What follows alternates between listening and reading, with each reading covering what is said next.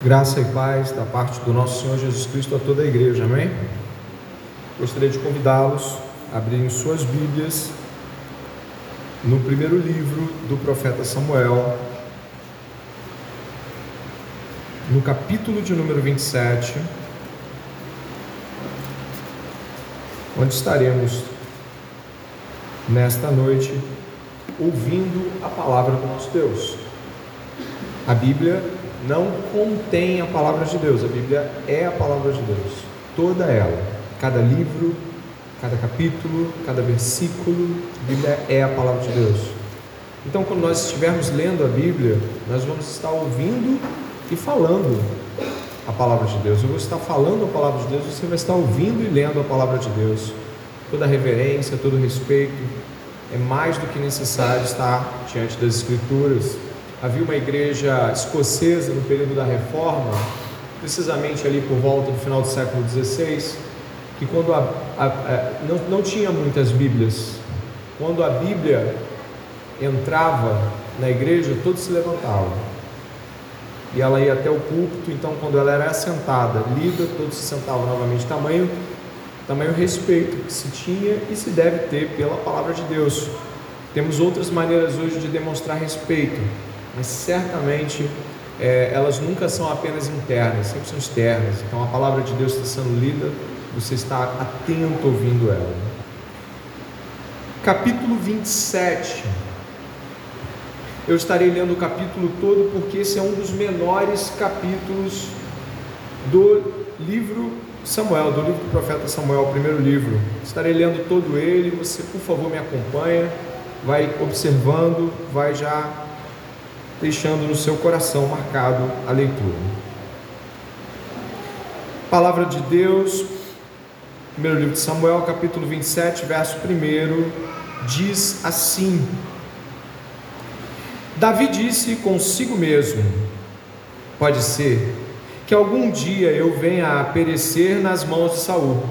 Portanto, não há nada melhor para mim do que fugir para a terra dos filisteus.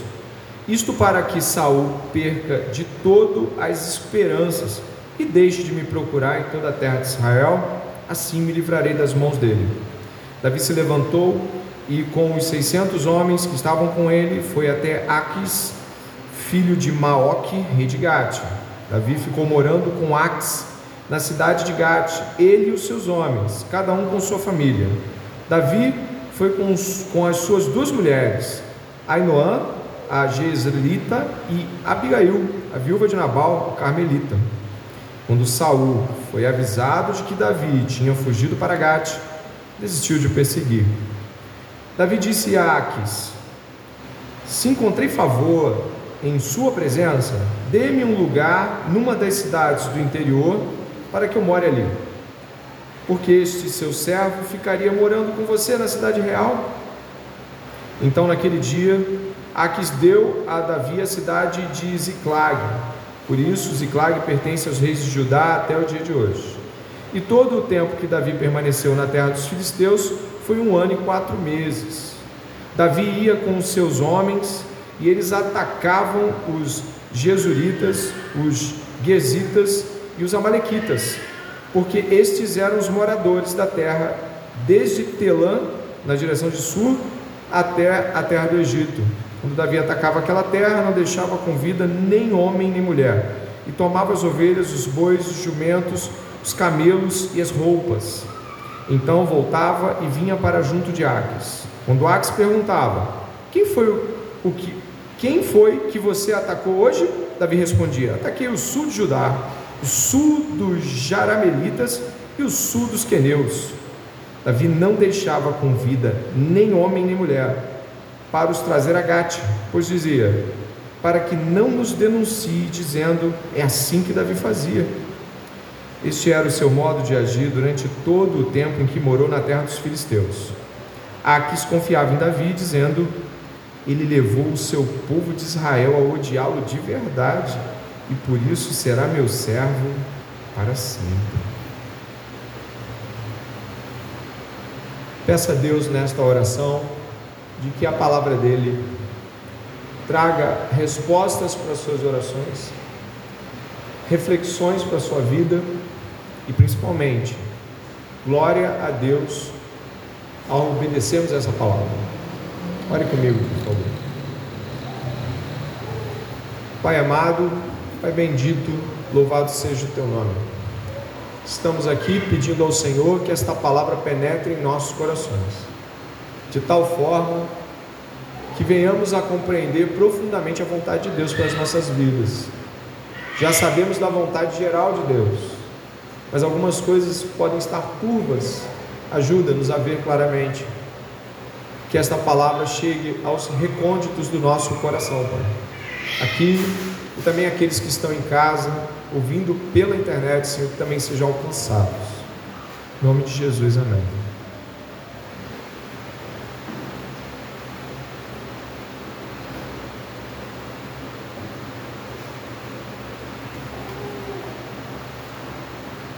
Antes de pedir que meu irmão coloque a frase que eu pedi a ele, estava lendo artigos sobre aspectos da vida humana que são comuns a todo mundo: paciência, impaciência, desafios com espera e coisas desse tipo. Isso todo mundo passa. Não tem ninguém na face da terra, em qualquer época, em qualquer tempo, que não passe desafios que tanjam a aspectos como como esperar, de que modo respondemos ao tempo de Deus e coisas desse tipo. Eu estava vendo um artigo de uma advogada, ela é colaboradora do Design God, o site que John Piper e outros colaboradores fizeram, que aglutina boa parte do ministério do John Piper. Ela estava falando sobre como ela lidava em sua vida com aspectos referentes à, à espera e como ela reagia a essa espera que Deus dava a ela.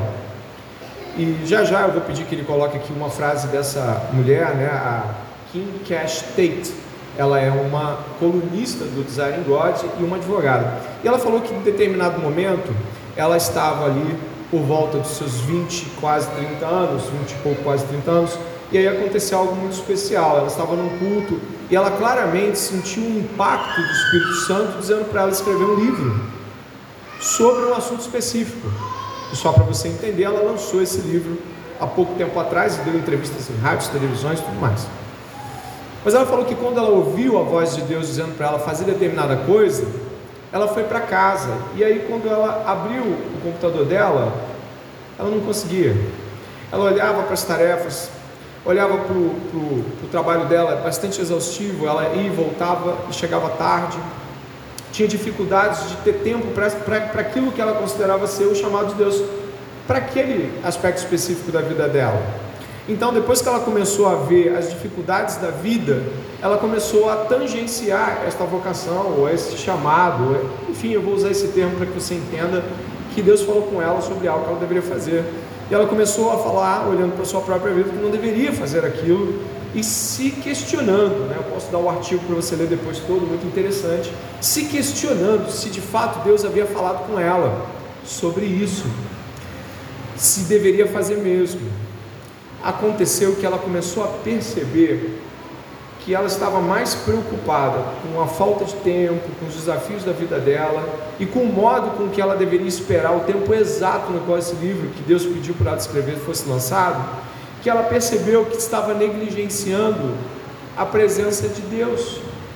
Sabe quando estamos tão preocupados com as nossas vidas e como elas vão, qual curso que elas vão tomar, e às vezes isso é ministerial, tá? Isso também é ministerial. Isso acontece também em vocações ministeriais, que nós não conseguimos perceber que a coisa mais valiosa, e aí ela ressalta no seu artigo, é que nós deveríamos estar buscando a presença de Deus, intimidade com Deus, em meio à espera. A espera e o desafio que a espera de Deus nos dá deveria ser um tempo de aprofundamento de intimidade ao invés de questionamento. Por que Deus me pediu para fazer uma coisa que eu não estou conseguindo fazer? E aí a frase dela, na verdade, uma frase longa, né? Mas muito interessante sobre isso, é essa aqui. Eu gostaria de ter sabido antes que a intimidade com Deus é mais importante do que o meu senso de chamado de Deus para fazer alguma coisa. Que quando Ele nos chama para esperar, Ele nos aproxima de si, meu eu mais jovem teria abraçado minha época de espera, em vez de deixá-la frustrada, se ela tivesse feito da intimidade com Deus a coisa principal. muito pertinente a, fa a, a fala dela, e nós vamos estar hoje refletindo sobre um tempo da vida de Davi em que Deus tinha dado algo para ele. Você sabe o que era? Ele ia ser o rei. Mas olhando para a vida de Davi e para todo aquele desafio que ele vivia, a mente dele devia estar confusa. Como é que essas coisas vão acontecer com a vida que eu vivo, com tudo que está acontecendo comigo? O capítulo 27, assim como a frase dessa mulher que diz que ficou desnorteada com Deus me pediu para fazer uma coisa, mas a vida parece me pedir para fazer outra. Assim como esta mulher, Davi teve um desnorteamento. O capítulo 27 marca um desnorteamento de Davi. E é algo assim que, ao estudar, você fica até um pouco assustado em como as coisas chegaram a determinado ponto. Davi está fugindo de Saul há alguns anos, severos anos, como você sabe. A gente está estudando capítulos, mas isso não são capítulos, são anos de uma jornada de, de busca de, de Saul pela vida de Davi, para matá-lo. E ele está vivendo no deserto, ele está vivendo passando privações, certamente, passando desaforos, como foi com Nabal, seguidas perseguições, e corre para cá e corre para lá, e como é que ele vai esconder mulher? Talvez já tivesse filhos, ah, não, não há relatos, mas é possível que ele já tivesse algum filho. Enfim, você imagina que situação é você viver fugindo com a mulher, uma mulher do seu lado, com com crianças, porque é, você leu o texto, né? Você deve ter visto que os 600 tinham famílias. Você viu isso aqui no texto? Famílias, e você está fugindo. Você está fugindo sem determinado fim de tempo para isso. Mas em particular, os irmãos que estão acompanhando esta jornada de Davi pelo deserto, pelo deserto da vida também, devem ter percebido que Davi tem dado alguns declínios de fé. O corte na orla do vestido de Saul foi um problema. Aí você tem tentações que se seguiram, se você olhar aqui, você vai vendo ele quase que mata todo mundo na casa de Nabal. Você se lembra disso, lembra? Então a gente esteve diante desse, desse. Davi falou até assim: Nossa, eu ia derramar sangue. Você lembra do texto bíblico? Ele estava prestes a dizimar, fazer uma chacina enorme na casa de Nabal. Mas o capítulo 27 mostra um grande declínio de Davi. É um momento de fragilidade. O segundo livro de Samuel, ele fala de um momento onde Davi estava bem. Davi estava ganhando todas as guerras, o povo estava unificado no segundo livro de Samuel e ele teve um terrível declínio moral com Batseba e com o assassinato de Urias. Todos conhecem essa história. Davi estava bem, e caiu. Agora você está diante de um Davi que está mal, está fragilizado devido à pressão sobre ele, e aí tem mais um declínio. Esse é um declínio poderoso, forte e terrível. E eu gostaria que você já começasse a pensar, logo nesta primeira parte da nossa reflexão sobre esse sermão, de que tanto no futuro Davi vai cair em uma posição que está bem, está, está muito bem até. Quanto agora, ele também vai declinar numa posição em que está frágil. Significa que nós estamos propensos a determinados tipos de declinação da nossa postura de fé, tanto quando estamos bem, quanto quando estamos mal. E aqui nós temos um solilóquio de Davi. O que, que é isso? Ele está falando com ele mesmo. O verso 1 abre assim: Davi disse consigo mesmo. Em algumas versões, Davi falou com seu próprio coração. Você encontra também assim. Davi disse consigo mesmo: Pode ser que algum dia eu venha perecer nas mãos de Saul. Portanto, não há nada melhor para mim do que fugir para a terra dos filisteus. Isto para que Saul perca de todas as esperanças e deixe de me procurar em toda a terra de Israel, assim me livrarei das mãos dele. O que acontece aqui? Davi conversa com Davi. Davi está conversando com ele mesmo. E nesse momento aqui, nós temos algo que está acontecendo pela primeira vez no livro de Samuel. Porque todas as outras vezes, ou Davi falava com alguém, ou falava com Deus. Na maioria das vezes, você se lembra? E Davi foi consultar o Senhor. Neste momento aqui, Davi pensa consigo mesmo. E aí, ele não se aconselha, não chega a nenhuma relação com oração. Você sabe que tem um sacerdote com ele, que inclusive ele já pediu para trazer a estola sacerdotal mais de uma vez para consulta.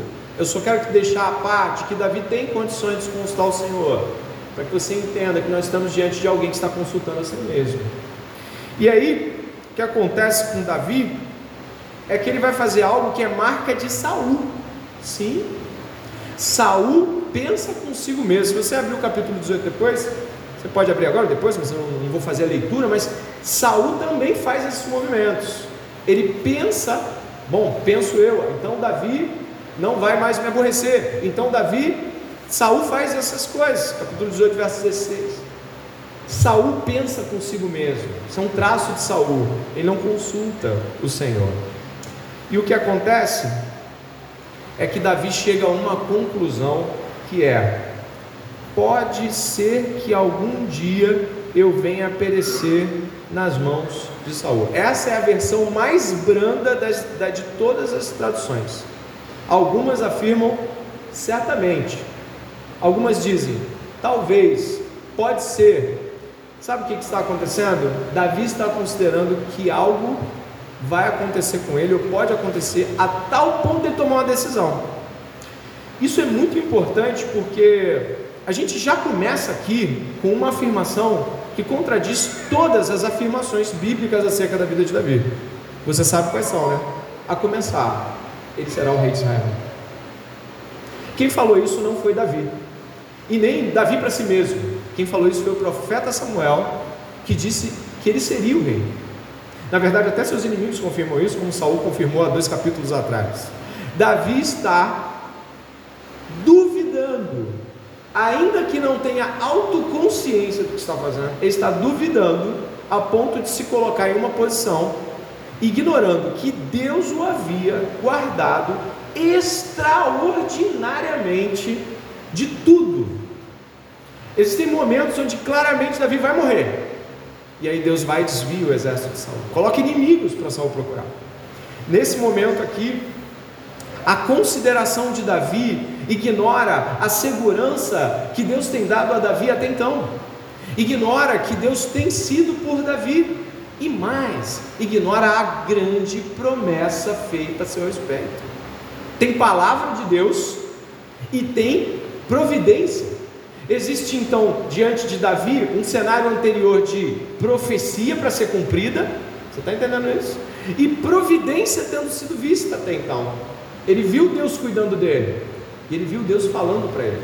E nesse caso aqui, Davi, considerando com seu próprio coração, tomando conselho consigo mesmo, pôs em xeque se continuaria vivo diante das constantes perseguições de Saul.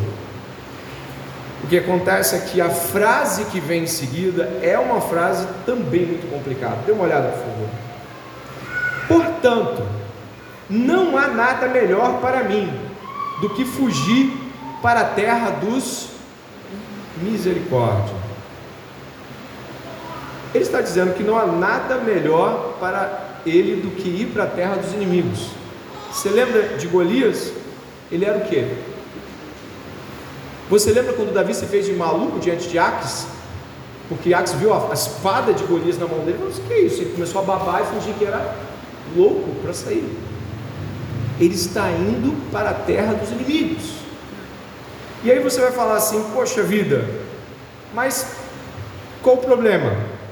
O problema é que a ordem era para ficar em Judá, a ordem não era para ir para nenhum lugar.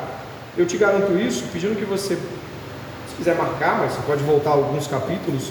Capítulo 22 é um capítulo marcante, onde você vai encontrar no verso 5 uma situação extremamente parecida.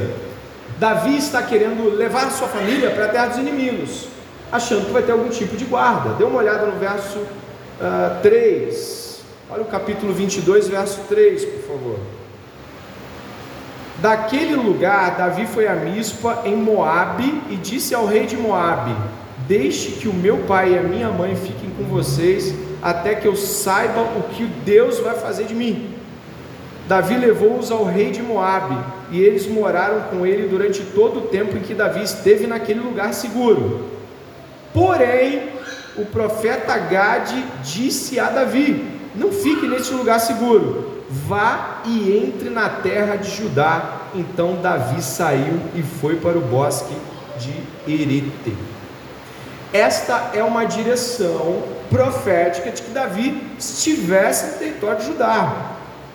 Mas nós sabemos que Saul estava perseguindo ele. Isso parece um pouco ilógico. Você sai de um lugar que você considera seguro para estar num lugar que você considera inseguro? Não, você não faz um negócio desse.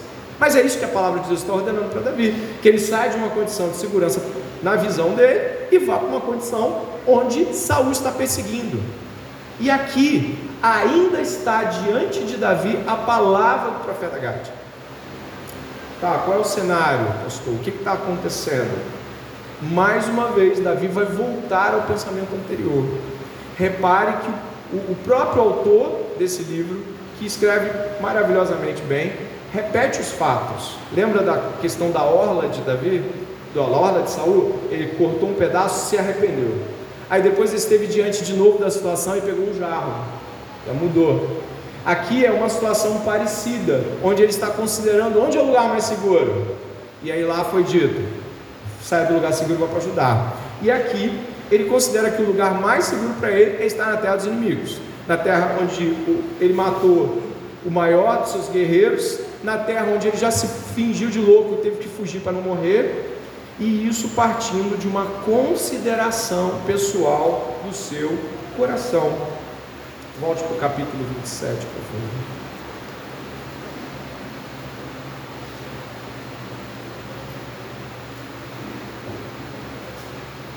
Como sabemos, Samuel já morreu há um tempo. E o povo ainda pranteia, segundo o capítulo 28, verso 3. O povo ainda pranteia, ou já pranteou é, e sepultou Samuel. E o que nós temos é um Davi que, apesar de ser um homem de Deus, está consultando a sua própria consciência. E o que nós vamos encontrar em seguida é, primeiro, primeiro voltando ao ponto 1, um, Davi considera a partir de si mesmo. Ponto 2, acredita que o lugar de maior segurança não é onde foi ordenado a ficar, mas é na presença dos inimigos, os filisteus. E aí você segue o texto, por favor. Olha agora, isso para que Saul perca de todo as esperanças e deixe de me procurar em toda a terra de Israel. Assim, preste atenção nesta frase. Assim me livrarei das mãos dele, você vai se assustar muito com o fato de que este é um dos únicos capítulos deste livro que não menciona Deus. Deus não é citado em nenhum momento. Ele está dizendo que o modo com o qual ele vai se livrar das mãos de Saul é justamente ir para a terra dos inimigos. Uma consideração que absolutamente discorda do profeta anterior e que também faz uma consideração absurda aos nossos termos. E o que ele faz é isso mesmo. Mas a, a coisa mais, a coisa vai aumentando. Se você seguir o texto até o verso 6, você vai ver que Davi levou suas esposas, ele levou seus homens, as famílias dos seus homens, e aí o verso 4 faz parecer que deu tudo certo. Afinal, dá uma olhada. Saul desistiu de procurar Davi na terra dos filisteus. Ele desistiu. Verso 5 diz: Davi diz a Aques: Se me encontrei favor em sua presença, dê-me um lugar numa das cidades do interior, para que eu more ali. Ou seja, Davi pede um lugar de moradia fixa, para permanecer em segurança. Continua, porque este seu servo ficaria morando com você na cidade real. Então, naquele dia, verso 6, Aques deu a Davi a cidade de Ziclag, por isso Ziclag pertence aos reis de Judá até o dia de hoje. Davi recebe uma cidade, ele sai de uma condição de medo, de perseguição de Saul, ele faz uma aliança, porque ele vai trabalhar para Aques, tá? Ele vai trabalhar realmente como homem de guerra de Aques, você vai ver. Ele vai trabalhar com os inimigos do Senhor.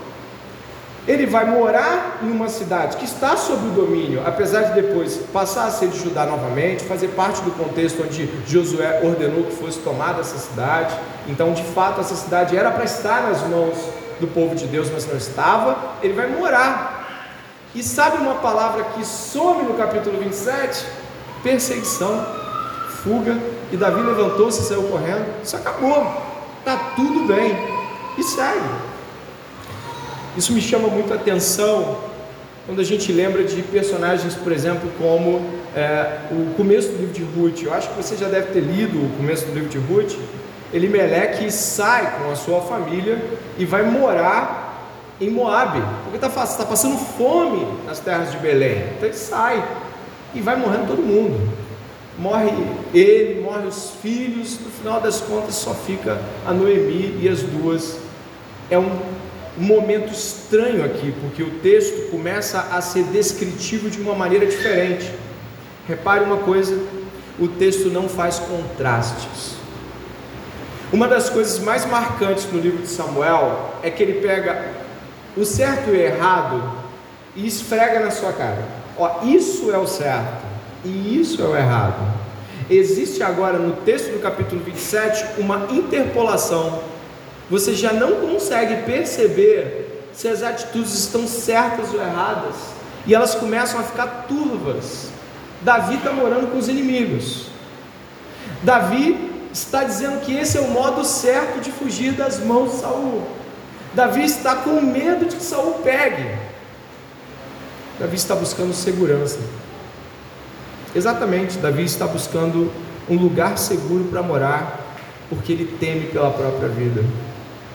Quando nós estamos diante de cenários assim, nós podemos perceber que este sempre vai ser o núcleo da queda humana em relação a uma série de coisas. Você se lembra quando o povo de Israel pediu um rei? Você lembra o motivo?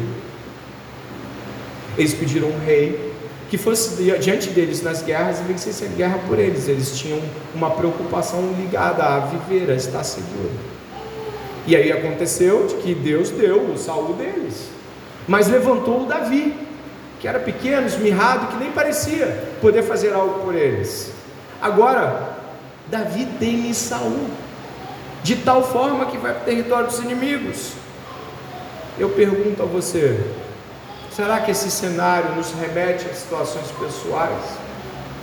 Será que, quando nós estamos pensando numa realidade onde não conseguimos nos sentir seguros com Deus falando: fique aqui, permaneça esperando, mantenha-se nessa posição, eu sou contigo. Aí a gente olha para os lados e não parece que Ele é tão com a gente assim, porque afinal de contas as coisas nos amedrontam, nos cercam, nos dão medo. Nós estamos sempre olhando para o cenário e duvidando de que Deus realmente vai dar conta. E aí eu pergunto, e vou mais além: será que quando nós estamos diante de cenários de insegurança, nós também não nos comportamos como Davi? Ou seja, nós avaliamos os custos, medimos a possibilidade de continuarmos mantendo os nossos princípios, mesmo em terra inimiga, mesmo fora de uma vontade diretiva de Deus, como a do profeta e a da própria condição de Davi. E uma das coisas que, que a gente mais vê quando alguém está buscando segurança, certamente é aquela condição de acreditar que está sob o controle de até onde flexibiliza as suas ações. A pessoa que está buscando por segurança fora de Deus, fora das ordenações de Deus, ela tem um senso de que ela mais ou menos está medindo até onde ela vai. Ela está fazendo, sabe, uma medida de, olha, não é isso, não é isso, não é isso. Eu sei que eu não vou, vou dar uns exemplos. Eu sei que eu não vou estar presente tanto na igreja. Eu sei que eu não vou estar tanto na comunhão dos irmãos. Eu sei que, sabe aquelas coisas que a gente fala, mas, poxa, eu tenho que botar comida no prato, eu tenho que manter as coisas. Como é que vai ser no futuro? Você, acha que vai cair do céu? Como é que eu vou, vou viver com o quê? Como? Onde? Nós também buscamos por segurança, talvez não fugindo de saúde, mas fugindo do desemprego, fugindo de outras coisas que tememos que nos cerquem e nos estrangulem. E aí, nós começamos a pensar e considerar que estar em território inimigo, mantendo os princípios, mantendo os princípios firmados, como você vai ver, não é de tão mal assim. Sabe o que vai acontecer? É que Davi se refugia em Ziclag. E aí você está pensando, ué, mas e aí, o que, que acontece? O que, que ele faz? Perceba a partir do verso 8. Davi ia com os seus homens, e eles atacavam Jesuritas, Gesitas e Amalequitas, porque estes eram os moradores da terra de Telã, na direção do sul, até a terra do Egito. Poxa, pastor, que bênção! Está cumprindo a ordem de Deus, está atacando cananeus, e está tudo bem. Uma das coisas que ficava muito clara, e você deve lembrar disso se você se lembra um pouquinho de Josué, é de que quando Deus ordenava que algo seja feito em nome dele, era muito claro o pavor que os inimigos sentiam do nome do Senhor, a ponto de Raabe falar assim: "Me leva porque eu sei que o que vai acontecer aqui em Jericó é terrível. Me leva". Era claro que era em nome do Senhor. Era óbvio que ele estava fazendo aquilo, aquela aquela guerra santa em nome de Yahvé. Repare o contexto que você vai ver aqui agora, por favor. Olha só. Davi ia, invadia as cidades que estavam cheias de cananeus, você fala assim: está fazendo a obra de Deus, glória a Deus. Mas olha o que vai vir aqui em seguida. 9. Quando Davi atacava aquela terra, não deixava com vida nem homem, nem mulher, e tomava as ovelhas, os bois, os jumentos, os camelos e as roupas. Então voltava e vinha para junto de Aques. Quando Aques perguntava: Quem foi que você atacou hoje? Davi respondia: Ataquei o sul de Judá, o sul dos Jeramelitas e o sul dos Queneus.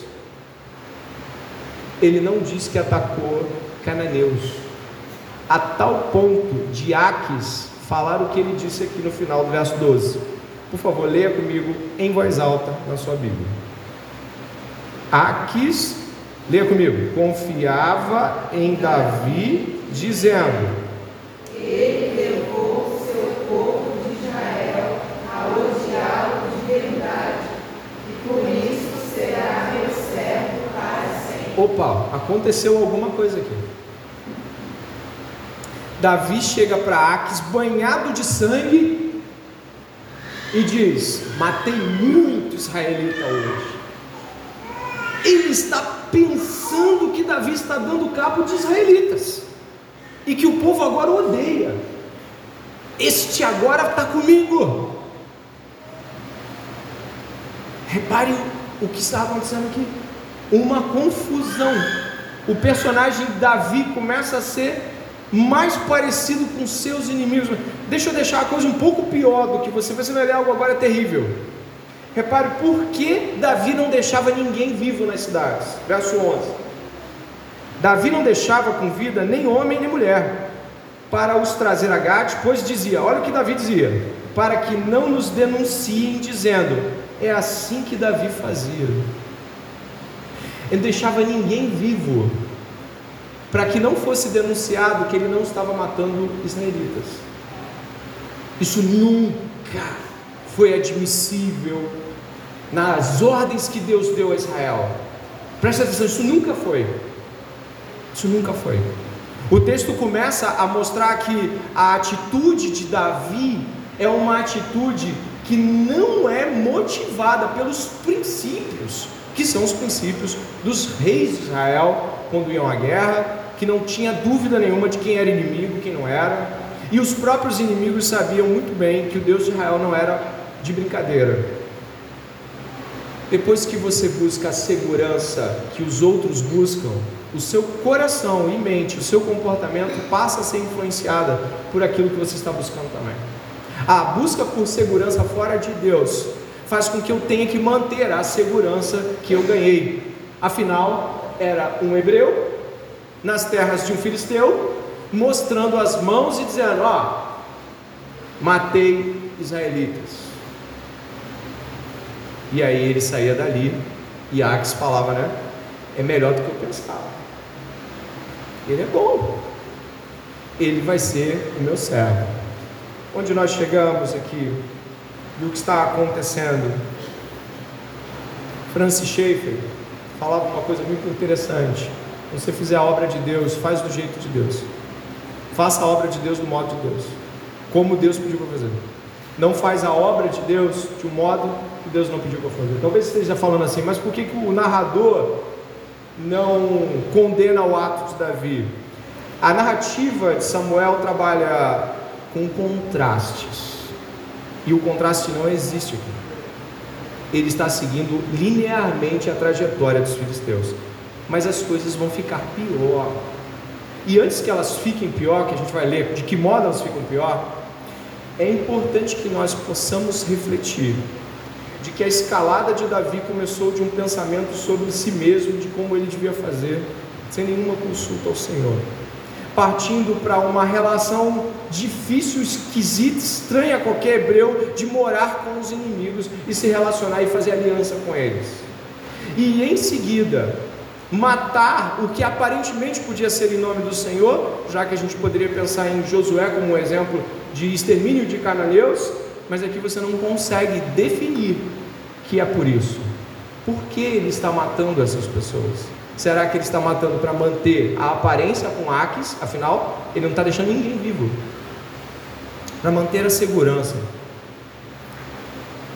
que nós buscamos sem Deus, nós vamos pagar caro e vamos cada vez mais estar buscando silenciar aqueles que podem, de alguma forma, denunciar o nosso ato. Isso acontece lá na frente depois. Você se lembra com Urias? Por quê? Ele matou Urias, porque Urias, obviamente, veria sua esposa grávida e ele colocou Urias na frente de batalha e pediu para Joabe fazer o serviço acontecer. Davi estava lutando contra a espera de Deus. Davi estava lutando contra aquilo que Deus tinha para ele, que era esperar em Deus diante do desafio que era Saul. Deus nunca abandonou Davi e Deus nunca te abandonou, nunca me abandonou. E nos deu prova de segurança a vida inteira, a vida inteira, eu e você. Nós vemos como Deus guarda nossos corações e mentes e vida. E ainda assim, muitas vezes buscamos nos segurar fazendo da nossa vida um, um grande plano financeiro seguro, um grande plano relacional seguro, um grande plano de segurança para o futuro. E nos rendemos à busca dos ímpios. Que vai acontecer daí para frente é talvez uma das cenas mais complicadas do capítulo do, do, do livro de Samuel, que está no capítulo 28. Dê uma olhada, por favor. Verso 1. E aconteceu que naqueles dias os filisteus reuniram seus exércitos para a guerra, para lutar contra Israel. Então Aques disse a Davi: Fique sabendo que você irá comigo para a batalha, você e os seus homens. Então Davi disse a Aques: Assim você saberá o quanto este seu servo pode fazer. Aques respondeu: Por isso você será meu guarda pessoal para sempre.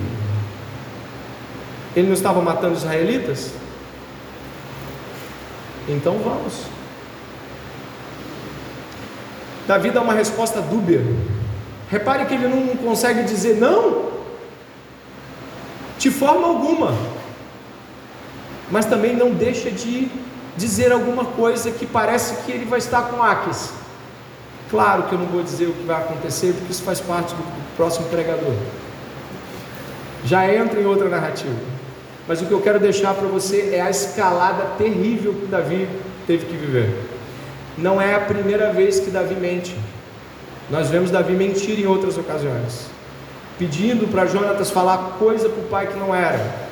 Aqui Davi está mentindo para Aques, e agora a mentira se estabelece de tal forma que ele vai ter de viver a mentira se ele quiser continuar mostrando para Aques que está com ele.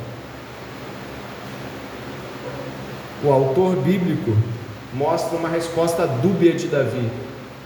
Eu não posso inferir que Davi ficou branco, frio, estatelado, mas eu posso te dizer que a resposta de Davi não é conclusiva. Ela não faz parecer que é mais ou menos, é aí você vai ver. Até mesmo no texto original em hebraico, vendo alguns comentaristas falar assim, não dá para definir. Davi está dizendo que vai, ou que ele vai ver que ele não vai, o que, que é? Para Aques ficou o que?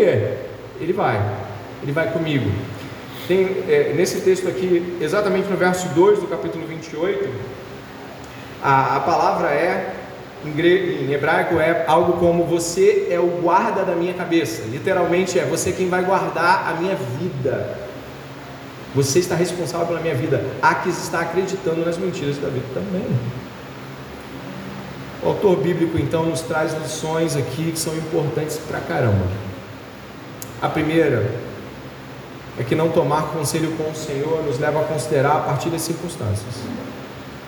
Ou seja, o que diz como devo agir está ao meu redor. Meu coração, meu medo, minha preocupação se vai dar ou não. Ou seja, quem disse para Davi se a coisa ia para o lado ou outro foi a circunstância. Ignorou, ignorou a palavra profética de Samuel que dizia: Tu vai ser rei, você vai ser rei, não tem como ser morto. E ignorou a palavra do profeta Gad que diz: Fique em Judá. As duas palavras foram deixadas para lá. Ele disse: A melhor coisa que eu tenho para fazer é ir morar com os filisteus. Lá ele ainda pede uma cidade. Exatamente quando a gente vê esses movimentos na Bíblia, Caim, por exemplo, Deus disse para ele não se fixar, que ele seria errante, para ele não ficar em lugar nenhum. Ele pegou a mulher dele, levou e montou uma cidade. O estabelecimento geralmente traz um, uma espécie de percurso anterior para que nós possamos lembrar de outros personagens. Outro ponto importante, relembrando para ir para o final, nós estamos diante de alguém que está buscando segurança, está com medo, e nós somos pessoas que buscam segurança. Portanto, devemos refletir se nós buscamos segurança e a resposta é o nosso coração, o nosso medo e, tudo mais que nos cerca. Em seguida, gostaria de mostrar para você que a escalada de quem busca segurança no mundo é mantê-la a todo custo. Teve que matar um monte de gente por motivos pífios, uma carnificina que não se explica. Estava matando por quê? Ninguém sabe. E depois teve que manter essa mentira tão firme, a ponto de até o seu inimigo acreditar que ele estava com ele e dizer: Vamos matar os israelitas. Isso é impensável. Sabe o que me lembra essa cena? Talvez você se lembre também. O final de Juízes. No final de Juízes, a tribo de Benjamim puxa a espada para matar os outros. Aqui o cenário está tão confuso que nos remete ao passado, onde não havia um rei sobre Israel. E aqui o herdeiro do trono, o ungido do trono, se estabelece em uma sessão confusa, cheia de mentiras, dubiedades, seguranças mundanas. Eu preciso lembrar de Jesus. Não é Davi ou eu e você apenas que foi tentado a não se estabelecer apenas nas promessas, mas em alguma coisa que a gente possa fazer com nossas próprias mãos. Jesus Cristo, quando ele contou para os discípulos de que ele iria padecer, e ele disse: O filho do homem vai ser colocado nas mãos dos príncipes e farão dele tudo o que quiserem. Sabe, Pedro ficou num estado desesperador. Chamou Jesus para um canto e repreendeu. É assim que o texto bíblico diz. Foi repreendido. Que isso nunca se faça contigo. Sabe o que Jesus falou? Longe de mim, Satanás. Não cogitas as coisas de Deus, mas do mundo. A segurança do mundo. O que o mundo teme. Quando ele foi feito, quando ele dividiu a, a comida, os peixes e os pães, tentaram fazê-lo rei. Ele fugiu.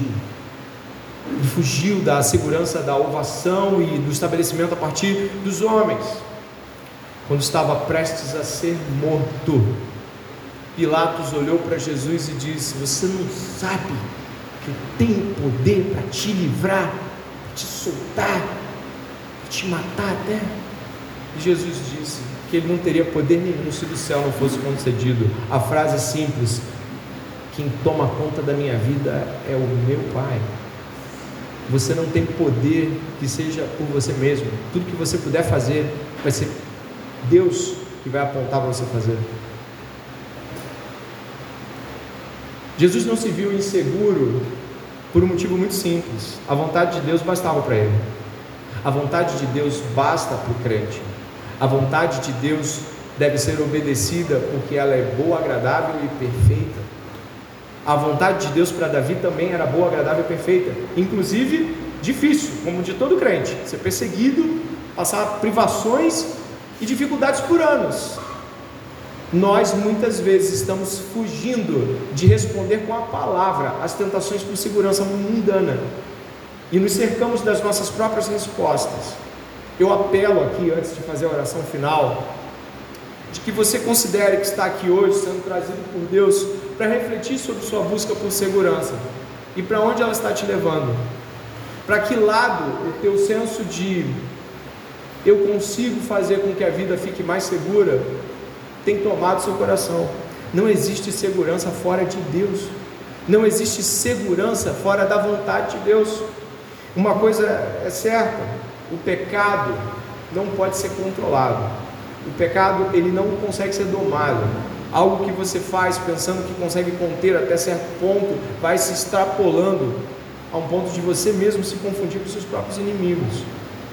E hoje, esta noite, eu peço e apelo que você reflita sobre se a sua segurança está de que Jesus Cristo foi morto e ressuscitou ao terceiro dia e que fez promessas profundas sobre nós, ou se é uma segurança baseada nos seus concursos, nas suas provas, no seu dinheiro, no seu trabalho, no seu carro.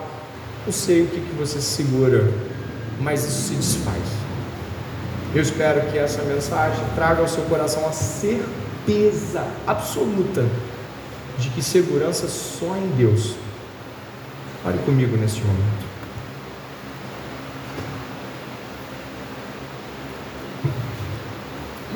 Pai amado e bendito, louvado seja o teu nome. Nós estamos nesta noite aqui considerando, Pai, de que forma nós estabelecemos o nosso coração e onde, em que, que tipo de segurança nós estabelecemos o nosso coração. Eu peço ao Senhor, Pai, que cada homem e mulher aqui esteja examinando se faz a obra de Deus para que as coisas sejam escondidas, mas elas estão com motivos errados, corações que podem estar, Senhor, aparentemente buscando a tua obra, mas talvez estejam buscando a segurança, segurança no reconhecimento de que podem fazer outras coisas que não são vontade de Deus, se permanecerem fazendo algo que se parece com a vontade de Deus.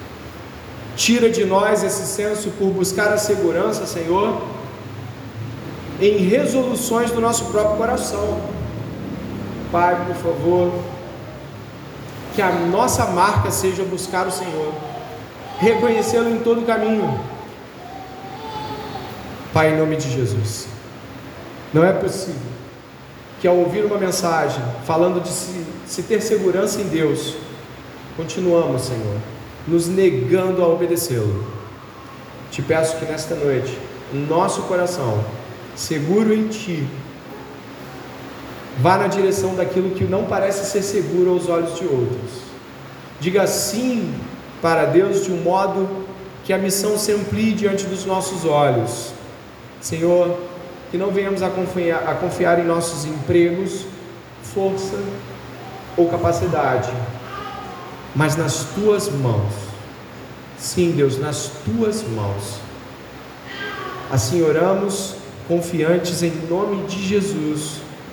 Amém. Deus abençoe a todos.